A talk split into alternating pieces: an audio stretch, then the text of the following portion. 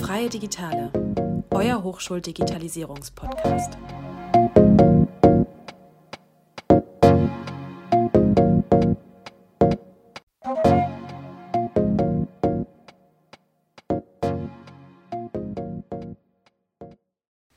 In dieser Folge werden wir ein wenig über den Tellerrand hinausschauen und auch andere Universitäten über die ganze Welt verteilt genauer betrachten, was sie im Thema Digitalisierung und technologische Innovation beitragen. Auch haben wir uns die Frage gestellt, was unsere Hochschule sich von anderen abschauen kann, um in der Digitalisierung mitzugehen. In Verbindung mit der Digitalisierung der Hochschule verstehen viele, dass man dabei neue virtuelle Räume hinzufügen kann. Was vielen nicht bewusst ist, ist, dass auch physische Räume mit der Digitalisierung verändert werden können. Dabei müssen jedoch die Räume entsprechend technisch ausgestattet sein und auch die Art des Unterrichts ist bei den digitalen Hochschulen anders. Dies fängt bereits bei der Sitzordnung an. Statt Frontalunterricht ist eher Gruppenarbeit mit Gruppentischen angesagt. Die Digitalisierung an Hochschulen im Generellen und besonders in Deutschland hat sich im letzten Jahr sehr schnell weiterentwickelt. Früher war es für uns in Deutschland undenkbar, Vorlesungen online zu verfolgen. Jedoch haben bereits 2018 Universitäten wie die Western Governors University und die Southern New Hampshire University ihren Unterricht online bereitgestellt. Sie stehen ganz oben auf der Liste, da in diesen Unis die meisten Studenten mindestens einen Kurs komplett online verfolgt haben. Doch Online-Unterricht ist spätestens seit letztem Jahr keine Besonderheit mehr. An unserer Universität wurde nach dem puren Online-Unterricht im Sommersemester ein hybrides System versucht zu Beginn des Wintersemesters, bevor wieder alles geschlossen wurde. Doch auch vor der Pandemie und der zwangsweisen Digitalisierung, was den Online-Unterricht betrifft, haben andere Hochschulen sich in verschiedenen Richtungen mit neuen Technologien fortentwickelt. Reuters stellte 2019 eine Liste von Ländern mit den innovativsten Universitäten der ganzen Welt zusammen auf der Deutschland mit neun Universitäten auf Platz zwei ist. Nur die Vereinigten Staaten haben deutlich mehr Universitäten, nämlich 46.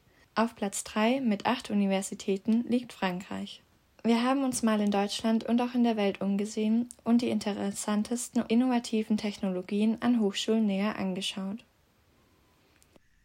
In Deutschland hört man immer wieder von der Technischen Universität Dortmund und das auch aus gutem Grund. Ihre Forschungsleistungen in den Bereichen Physik, Elektrotechnik, Chemie und Wirtschaft haben einen hohen Stellenwert, genauso wie ihre Roboter-Fußballmannschaft namens Dortmunder Droiden. Diese sind Vize-Weltmeister im FIFA Robot World Cup 2002 geworden. Auch im Jahre 2003 traten sie an und konnten den dritten Platz belegen. Das liegt hauptsächlich daran, dass die Universität in Dortmund besonders starke Programme in Robotik und künstlicher Intelligenz hat – die Idee, eine Roboter-Fußballmannschaft zu gründen, ist gigantisch. Jedoch braucht man dafür definitiv eine Menge an Lernbereitschaft und Durchhaltevermögen. Auch Geld wird dabei eine große Rolle gespielt haben, und somit ist dies nicht an jeder Universität möglich. Nichtsdestotrotz sind wir stolz auf die TU Dortmund und ihre Dortmunder Druiden. Eine weitere coole Technologie besitzt eine Partnerhochschule der Hochschule der Medien. Die Ryerson University in Kanada hat auf ihrer Website einen 360-Grad-Rundgang, mit der man sowohl die verschiedenen Gebäude der Universität als auch ein wenig von dem Studentenwohnheim und der Stadt erkunden kann. Es ist sehr praktisch für Studenten, die ihr Auslandssemester dort machen, da man so bereits weiß, wie es dort aussieht und sich darauf einstellen kann.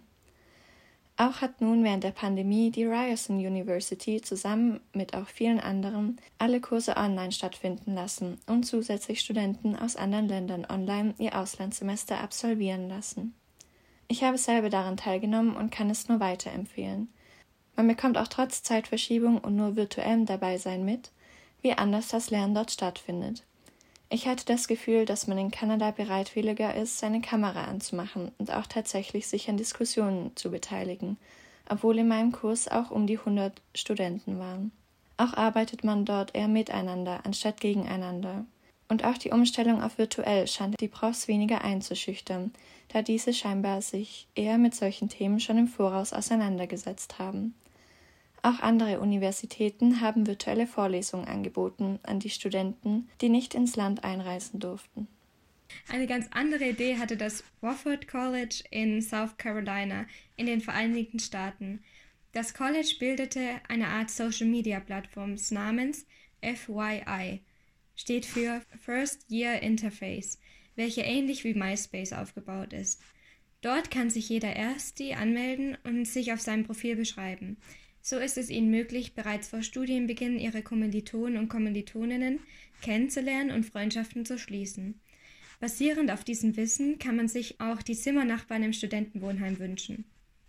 Wir finden, dass dies eine sehr schöne Idee ist. Unser Studiengang, also Online-Medienmanagement, macht am Anfang des ersten Semesters immer einen Kick-off, bei dem wir über zwei Nächte in ein Selbstversorgerhaus fahren.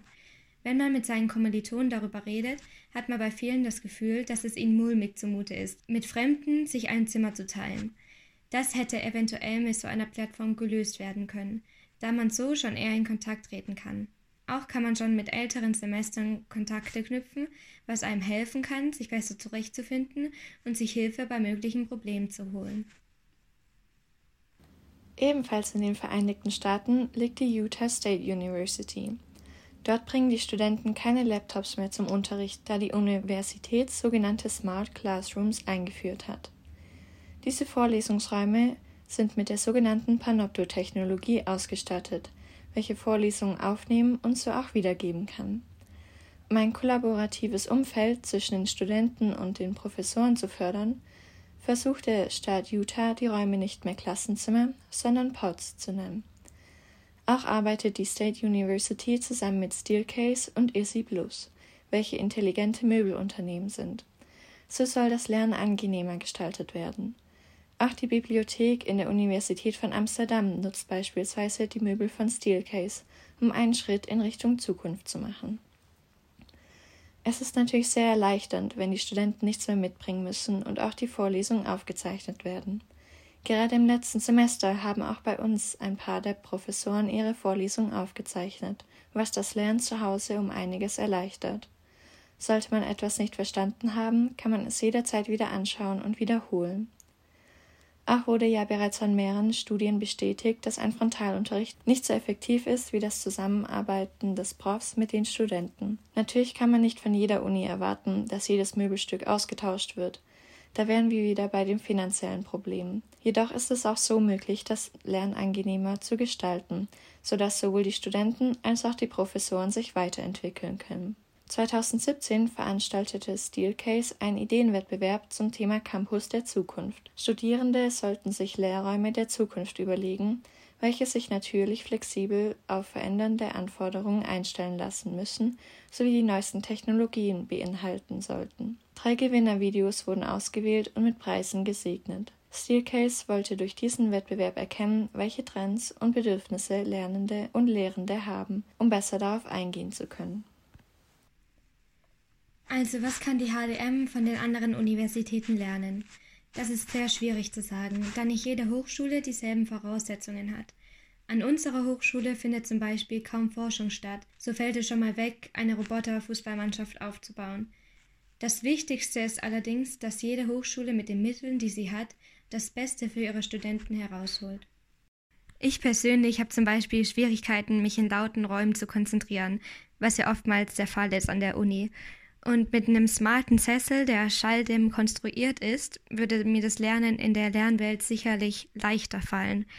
Also so intelligente Möbel an der HDM fände ich sehr cool.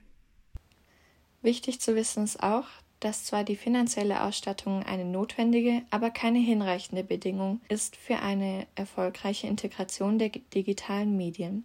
Die digitalen Medien müssen nicht als eine Art Modernisierung dienen, sondern unbedingt zu der Weiterbildung der Lehre oder der Forschung beitragen können. Nur so kann man ein Alleinstellungsmerkmal etablieren und die Lehrenden oder auch Verwaltungsmitarbeiter in ihrem Engagement unterstützen. Die Investitionen in digitalen Medien sehen anfangs noch sehr hoch aus.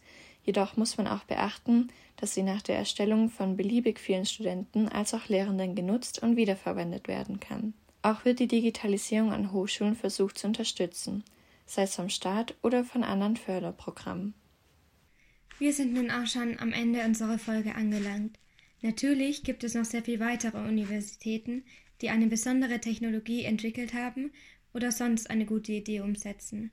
Weitere Unis kann man auch gerne auf dem Instagram-Kanal digicom.hdm anschauen. Dort wurden speziell von Unis aus Deutschland berichtet, wie auch von der Universität in Hamburg oder auch Stuttgart. Danke fürs Zuhören und wir freuen uns, wenn ihr auch nächstes Mal wieder reinschaltet. Und bis dahin, tschüss. Tschüss.